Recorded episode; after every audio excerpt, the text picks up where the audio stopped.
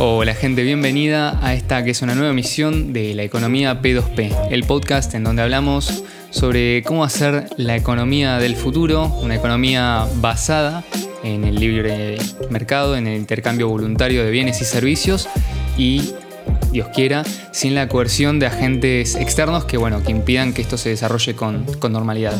Mi nombre es Leo, estoy acompañado por Ian. Hola Leo, ¿cómo estás? ¿Todo bien? Todo bien, todo bien, por suerte. Así que nada, hoy tenemos un, un episodio que por lo menos a mí, a mi juicio está bastante interesante. Es un tema que, que bueno, que siendo que cada vez más gente se va metiendo en el tema de las criptos en general, no solamente Bitcoin Cash, eh, va, siendo, va siendo cada vez más necesario tocar, ¿no? Que es el tema en sí de la, de la seguridad. Cada vez este, más gente se ve obligada también a tener que sacar su, su cripto de la exchange y eso implica tener que asumir eh, una responsabilidad que no tenías antes, eh, que, no es a la que estás acostumbrado. Entonces, es, es, un trabajo de educación, si se quiere. Bueno, para eso también venimos a dar una mano nosotros. Eh, la idea es que la gente que se vaya metiendo no se sienta sola o perdida. La realidad es que de 2009 que apareció bueno, la cadena propiamente dicha de Bitcoin a la fecha, han cambiado, se ha vuelto todo mucho más amigable y hoy en día es más fácil que nunca tener custodia y hay muy buenas prácticas muy bien estandarizadas que permiten garantizar la eh, permanencia a largo plazo de, la posesión de uno de, de, los bitcoins en este caso, o de las criptomonedas en general. Y bueno, es un poco también lo que venimos a compartir, obviamente complementado con las buenas prácticas de seguridad y las recomendables en este espacio. Como bien dijiste, Ian, la primera y fundamental es tener custodia de los fondos. Esto es, eh, digamos, partamos de la base que si vos no tenés tus fondos, si vos no sos dueño de tus bitcoins, de tus criptomonedas, alguien más lo es, en este caso puede ser un exchange, eh, por ahí por comodidad o por simple pereza muchas veces, uno deja las criptomonedas en el exchange, lo que hay que hacer es ir y utilizar la, la, opción de retirarlo para que eh, esas criptomonedas pasen a estar controladas en la billetera de uno. Pero bueno, igual ya vamos a llegar a eso. Eh, si querés podemos ir comparando un poco sobre cómo era el sistema tradicional o cómo fue, eh, cómo fue evolucionando, si se quiere, la, la historia del, de la seguridad financiera. ¿A qué nos referimos cuando hablamos de seguridad financiera? Sí, totalmente.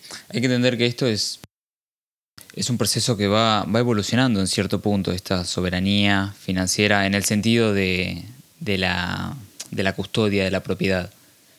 Por ejemplo, cuando la gente utilizaba en el patrón oro clásico eh, monedas de oro, la custodia la tenía literalmente la persona que usaba moneda de oro, plata o, bronce o lo que sea. Eh, te, tenía la custodia absoluta, pero también, bueno, tenía todo el, el, el, riesgo que es mucho más elevado cuando tenés físicamente el objeto. Eh, es mucho más difícil de ocultar que 12 palabras, que las puedes memorizar si querés.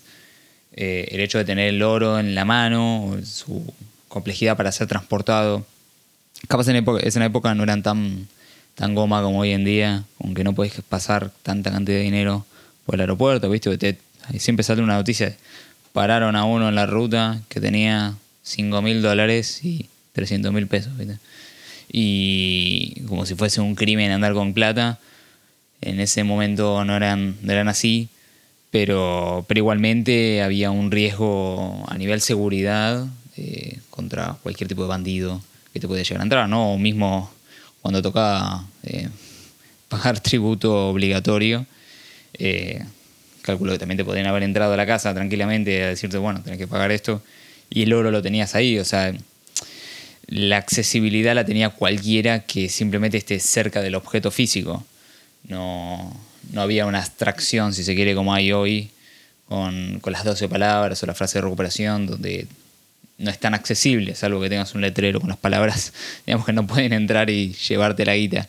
Este, inclusive puedes dar falsas o puedes dar distintas eh, que no se podían en su momento.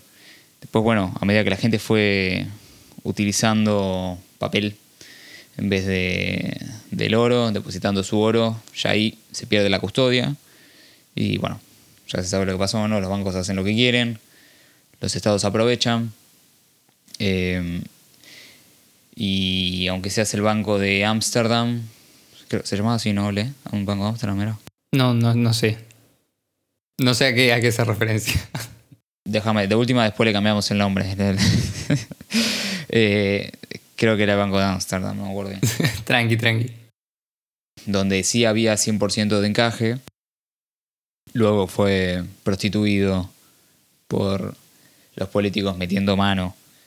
Eh, entonces, ya ahí vos ya perdías no solo la custodia física del dinero, en este caso del oro, sino que también te veías digamos que te roban de una forma más indirecta, vía inflación. Eh, porque se, emitían más papeles de los que había respaldo, o como pasó antes de que toda la gente esté bancarizada con, con el mismo sistema fiat, en el cual no, el dinero, el Estado emite más, este, aunque no sea vía digital tan fuerte como hoy en día. Eh, también perdés de una forma más eh, light, si querés, casi que no la sentís tanto, por lo menos en los países del primer mundo, a corto plazo, ¿no? Capaz un 2% en un año no lo sentís, o un 3% no. Eh, cinco años sí, es un 16% compuesto. Em, pero digamos que te empiezan a robar, te empiezan a desplumar de a poco. O sea, no solamente estás perdiendo la custodia, sino que te están, te están licuando sin que te des cuenta. O sea, esto también es una inseguridad. O sea, te están te están liquidando tu ahorro. Claro, o directamente eh, sabes que tenés la seguridad, mejor dicho, de que vas a terminar perdiendo. Es decir, obviamente, esto es algo que ya, ya hemos hablado, ¿no? Se prostituye, como bien decías, el sistema del, banco, empieza a aparecer la, reserva fraccionada, amparada por los bancos centrales de todo el mundo. Bueno, obviamente eh, lo hace uno, lo tienen que hacer todos entran a emitir y te comen los ahorros con la inflación. Y justamente con esto, obviamente, primero te sacan el oro, después te sacan el patrón oro. O sea, literalmente eh, te van a sacar el oro físicamente, o les fueron a sacar el oro físicamente a las personas. Después te sacan el patrón oro y quedas con un dinero que no tiene respaldo más que bueno, lo que se le ocurra emitir a una entidad bancaria, o mejor dicho, al director de, esa, de esa entidad en un periodo determinado eh, según la política económica que decía llevar adelante un gobierno, un Estado. Sí, exactamente. Entonces, sacando, sí, obviamente saliendo de, eso, eh, lo que es en sí el resguardo, por lo menos podremos decir que eh, al menos al principio, cuando empezó a aparecer el, el papel moneda, uno tenía, digamos, de forma análoga la responsabilidad de cuidarlos, por lo menos, ¿no? Obviamente de, de, por ejemplo, del deterioro o del robo, ¿no? Eh, no sé, almacenándolos en una caja fuerte o invirtiéndolos de alguna manera. Em, pero en sí era como que se mantenía, esta, por, justamente por esta propiedad de ser físico, se mantenía la idea de que, bueno, era uno el que estaba encargado de su dinero. A lo sumo se lo dejaba al banco, pero la gente estaba acostumbrada a utilizar dinero en efectivo. A medida que eh, entra la tecnología en juego y se va modernizando, especialmente la informática, se va modernizando, aparecen las tarjetas de crédito, las tarjetas de débito, ahora eh, hace algunos años el home banking y finalmente las aplicaciones de pago, realmente cada vez es más raro o se va volviendo cada vez eh, más frecuente ver que el dinero ya no es físico, sino completamente digital. Con lo cual no solamente el usuario perdió total custodia del dinero, sino que además queda completamente a merced de las personas. Realmente hoy en día pensar en eh, ahorrar en oro puede sonar poético, pero es realmente inalcanzable justamente por todas estas regulaciones. Y si un día, el día de mañana revienta todo en tu país y te quieres ir, y va a ser muy difícil que te puedas escapar con las barritas de oro sin que te las, sin que te las detecten en un aeropuerto o sin que alguien quiera apropiárselas ilícitamente. Con lo cual, realmente pensar en criptomonedas es, es atractivo, sobre todo porque incluso uno muchas veces ni siquiera tendría que a veces arriesgarse incluso a la volatilidad, ¿no? Eh, pero el día de mañana, si se popularizan y su uso se, masifica, quizás la volatilidad ni siquiera es un problema.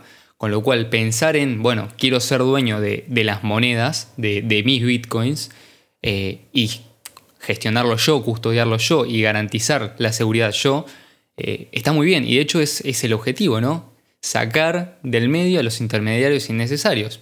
Y en el medio, obviamente, aprender un montón sobre eh, autogestión, aprender sobre seguridad y aprender también sobre eh, lo que implica en el tema de la libertad económica el hecho de que uno mismo sea quien gestione, que gestione los fondos. Entonces, claramente, en todo sentido, las criptomonedas son un sistema superador. Son eh, mejores que tener dinero en efectivo, son mejores incluso, diría yo, hoy en día, que tener oro. es completamente factible pasar con 50 millones de dólares en la cabeza eh, a través de una aduana sin que nadie se entere y nadie tiene por qué saber que estás pasando con, una frase de recuperación en tu cabeza. Entonces, eh, obviamente, es muy bueno eh, esta tecnología para, para, este tipo de casos de uso. Y obviamente a, muchos, a muchas personas imagino que les puede llegar a parecer algo riesgoso, algo quizás que como que van a tener que estudiar mucho, que tienen que saber mucho de criptografía. Si bien entiendo que hoy en día ya no es tan así, eh, bueno, lo primero es que lleguen, ¿no? Yo muchas veces veo que las personas ni siquiera saben que las criptomonedas las pueden tener en billeteras propias. Hoy en día muchas personas que, empiezan ¿no? a invertir, sobre todo los que invierten en, BTC o, en diferentes altcoins, ¿no? simplemente por el hype o por el, por el FOMO, eh, dejan sus monedas en un exchange y lógicamente es el exchange quien controla esas monedas y quien tiene la posibilidad de, cortarles el acceso en cualquier momento. Entonces, eh, cuando las personas descubren ¿no? que pueden gestionar esos fondos y deciden hacerlo, bueno, una buena, una buena forma es utilizar una billetera. Lo más probable es que utilicen, como hacen la mayoría de las personas que eh, prueban Bitcoin Cash por primera vez, o una billetera que sea no custodial. Y acá me gustaría entrar un poco en lo que es la diferencia entre una billetera que es custodial y una billetera que no es custodial.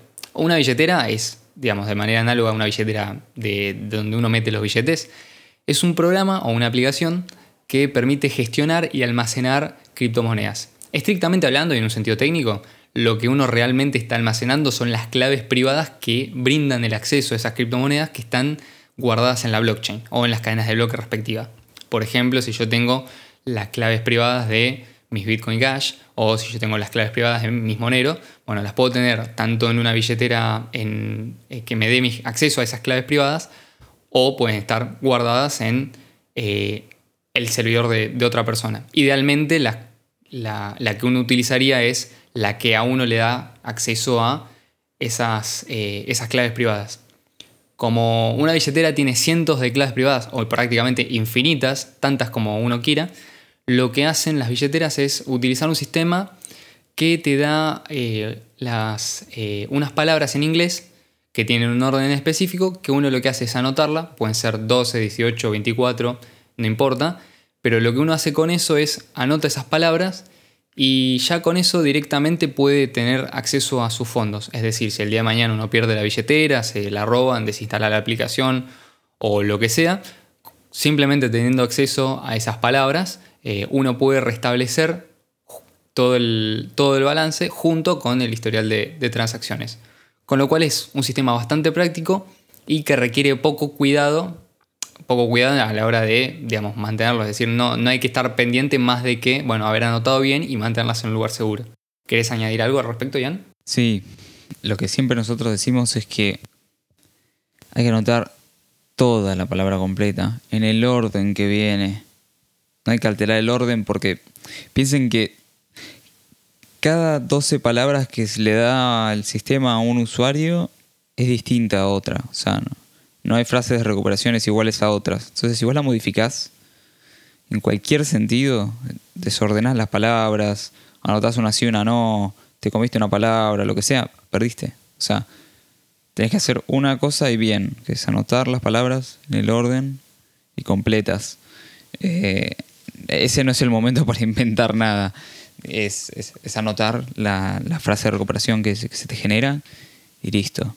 Y no compartirla, Vos pensás que esto es una llave de tu casa donde no, existe un cerrajero a quien llorarle. Preste la llave, estás afuera. Vos andás repartiendo copias de la llave, quien tenga la copia entra a tu casa. O sea, hay que tomarlo con, la responsabilidad que esto conlleva. Eh, es como si tuvieras un, un, cofre con oro, con una llave, y si vos le das la llave a otro, y sí, puede abrir y agarrar el oro. Si vos solamente tenés la llave, vos solamente podés abrir el cofre con el oro. Eh, esto es, muy importante porque hay mucha gente que todavía no, no termina de entender, ¿viste? O, le cuesta, se le cuesta imaginar, porque no es lo que uno está acostumbrado. Uno está acostumbrado a que Galicia te dice, no, perdón, este, eh, justo me agarraste sin servicio, flaco. Eh, o te tiran un token, lo pones y no, no funciona. Uy, no, justo ahora no puedes hacer transacciones. Entonces, la libertad que esto te conlleva de que vos quieras, que puedas hacer lo que quieras con tu dinero, eh, es algo a lo que no estás acostumbrado. Porque no te pasa. No te pasa en ningún sentido, salvo con el dinero en efectivo, a lo sumo, en algún sentido, que es que vos tenés la posesión, vos lo das a otra persona, no, no andás perdiendo dinero en efectivo. Eh, pero tampoco es el mismo mecanismo, o sea, es una cosa es tener algo físicamente y otra cosa es tener algo que te da acceso a eh, esos fondos. Entonces, siempre está bueno eh, tomarle el respeto que, esto conlleva y, la libertad ¿no? que también te da, pero, pero requiere un, cuidado especial. Claro, no hay que tenerle miedo, no hay que arrancarlo con, con temor, porque realmente esto es una tecnología que utilizan millones de personas en todo el mundo y no tienen problema. Eh, simplemente hay que, bueno, ser cauto, hacer las cosas bien, en orden y tranquilo, obviamente. Entonces, por ahí para recapitular un poco cómo sería el proceso. Supongamos que, eh, no sé, quiero tener, compré Bitcoin Cash en un exchange, ¿no? Y digo, bueno, ahora quiero retirarlos para que estén en mi billetera con mis claves privadas y que nadie me los pueda robar y que no me los puedan venir a confiscar o que nadie me cierre la cuenta del exchange y yo me quede afuera. Bueno, ¿qué hacemos entonces? Bueno, lo primero sería bajarse alguna aplicación, alguna billetera de Bitcoin Cash, hay varias.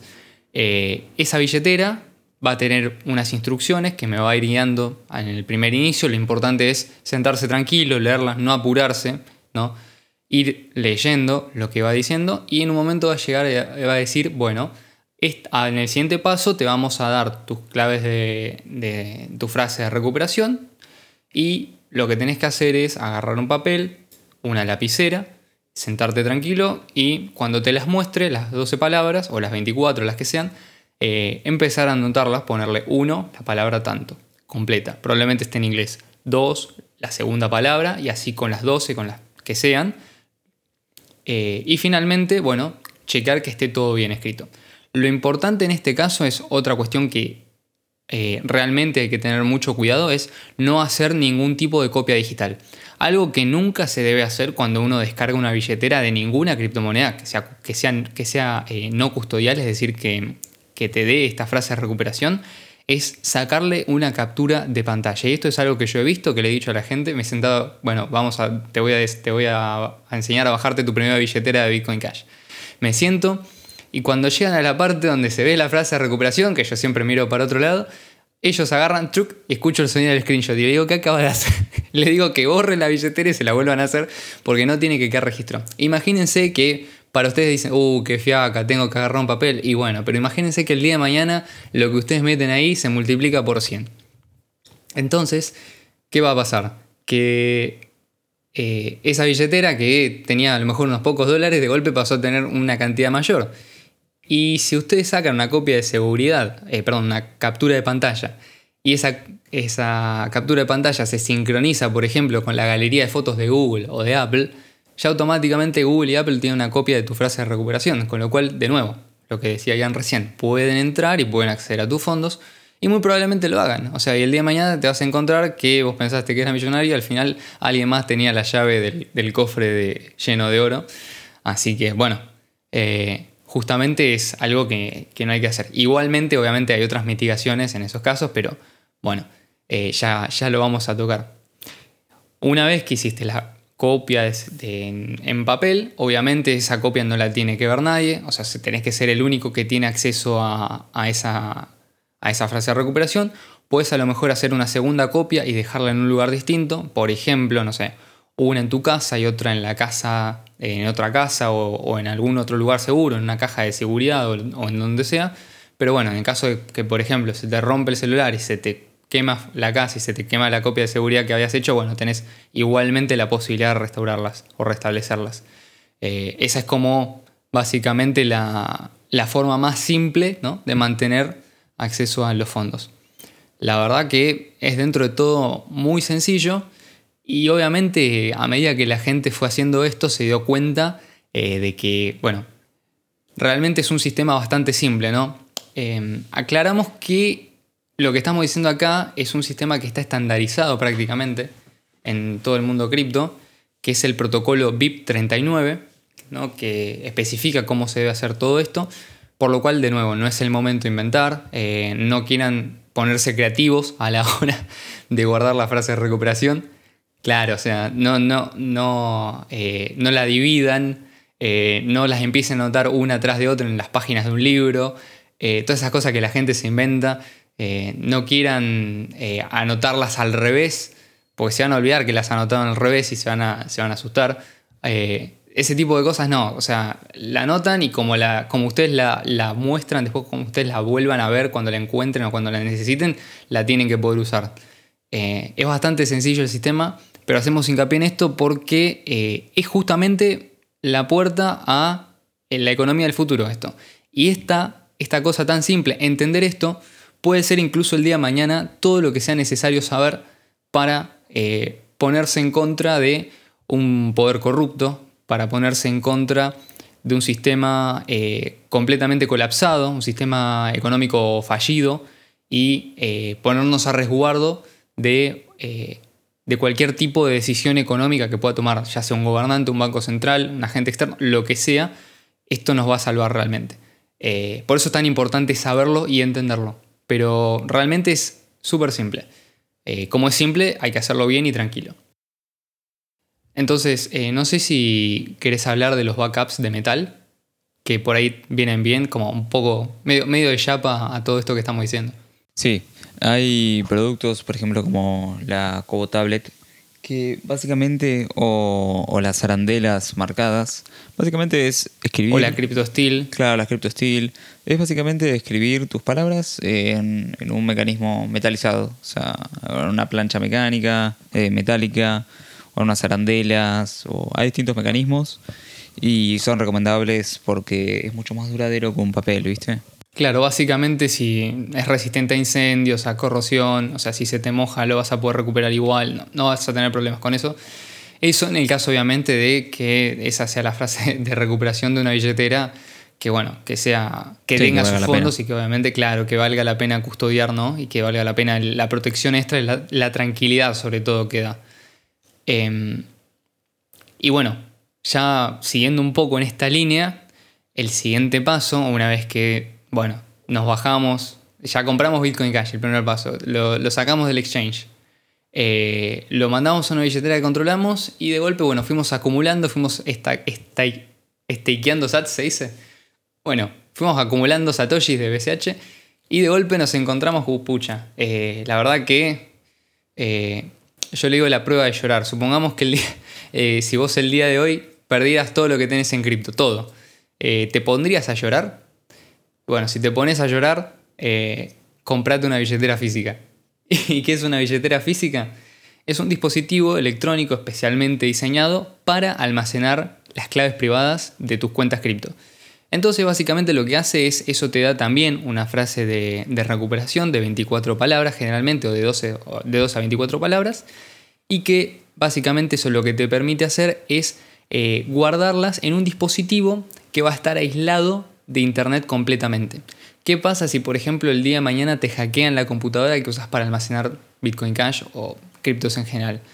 ¿O qué pasa si el día de mañana eh, perdes el celular, alguien lo encuentra y te habías puesto un, pin muy fácil de adivinar y bueno, descubren que tenés acceso a una billetera de cripto? Bueno, lo más probable es que puedan acceder a esos fondos y que te los retiren.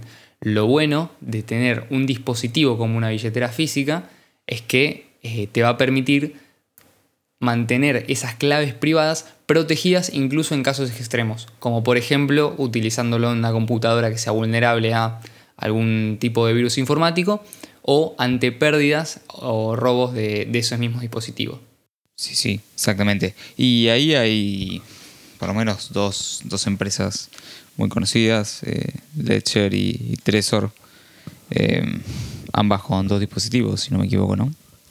La Trezor Model T One y la Ledger tiene la Nano eh, y la Nano X. Sí, cada una tiene dos dispositivos. Exactamente. La Nano S y la Nano X. Eh, ¿Querés hablar un poco de las diferencias? Sí, básicamente las dos, eh, digamos, las dos empresas tienen cada una dos modelos diferentes, uno por ahí de entrada más económico y otro que tiene por ahí algunas eh, funcionalidades más caras. En esencia, cualquiera de los cuatro modelos que estamos mencionando acá hacen exactamente lo mismo y van a servir para lo mismo, que es almacenar las claves privadas de, tus criptos.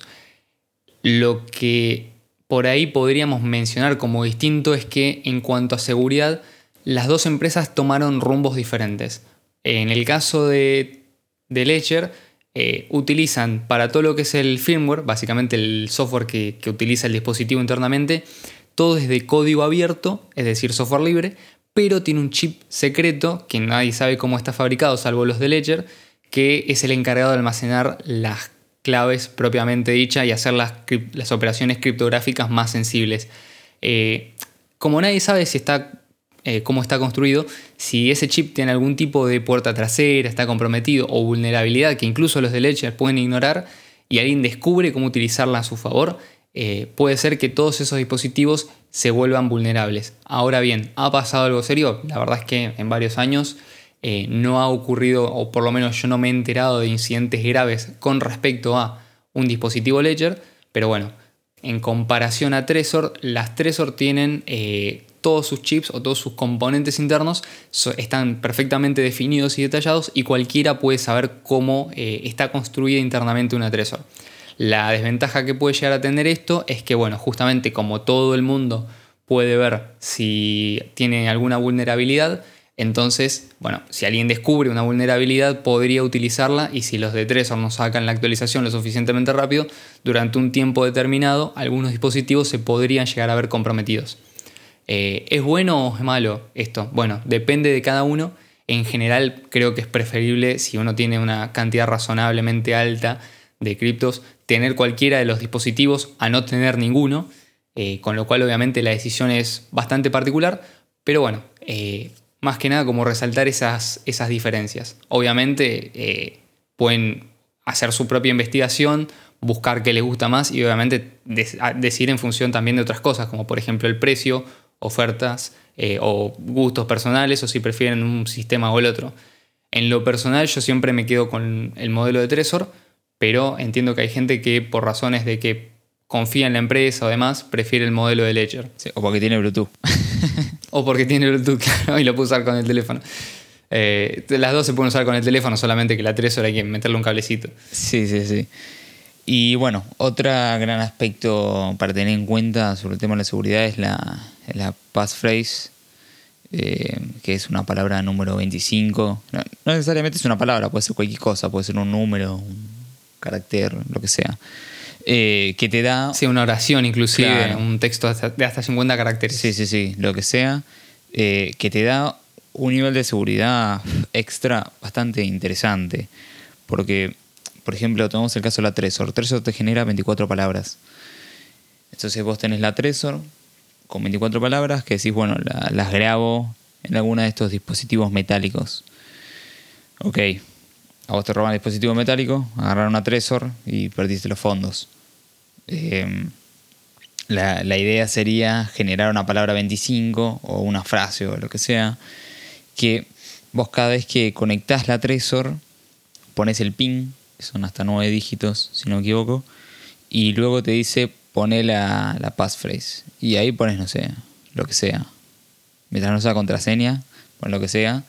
Y eso lo que te genera es una billetera totalmente distinta a solo haber puesto las 24 palabras y no haber puesto una passphrase. O sea, eh, te, da la ventaja de que si te roban las 24 palabras, todavía no tienen acceso porque les falta la 25. Eh, Súper recomendable. Lo bueno que tiene esto es que tampoco se puede saber si una persona activó o no este sistema. E incluso puede uno tener varias eh, billeteras escondidas con distintas eh, passphrases o palabras, distintas palabras 25. Ejemplo, ¿no? Yo puedo tener, por, por decirlo, por decir un ejemplo, las 24 palabras y una contraseña que sea, no sé, eh, Bitcoin Cash es Bitcoin. Entonces, eh, claro, y entonces, bueno, pongo esa contraseña y me da acceso a todos los Bitcoin Cash que yo tengo. Y supongamos que no sé, el día de mañana vienen a mi casa, me apuntan con un caño que, tiene un agujero en el medio y me dicen, bueno, dame las palabras, eh, dame la contraseña, porque si no eh, van a pasar cosas feas. Entonces, lo que uno también puede hacer es tener como una especie de billetera secreta, ¿no? Pero para casos de emergencia. Supongamos que uno tiene la mayor cantidad de fondos detrás de, esa billetera, bueno, uno puede dar una segunda billetera que tenga fondos guardados para situaciones de emergencia, entonces te, digo, está bien, toma las 24 palabras y la passphrase es Blockstream. Entonces uno entra, pone esa contraseña y descubre, el, en este caso el ladrón, que tiene fondos. Con lo cual, bueno, puede asumir que, eh, que ya está, que le diste acceso a tus fondos, pero no sabe que hay una segunda passphrase que también tiene fondos. ¿Por qué? Porque puede haber infinitas. Hay una cantidad innumerables y todas generan eh, billeteras nuevas, cuentas nuevas, con direcciones válidas.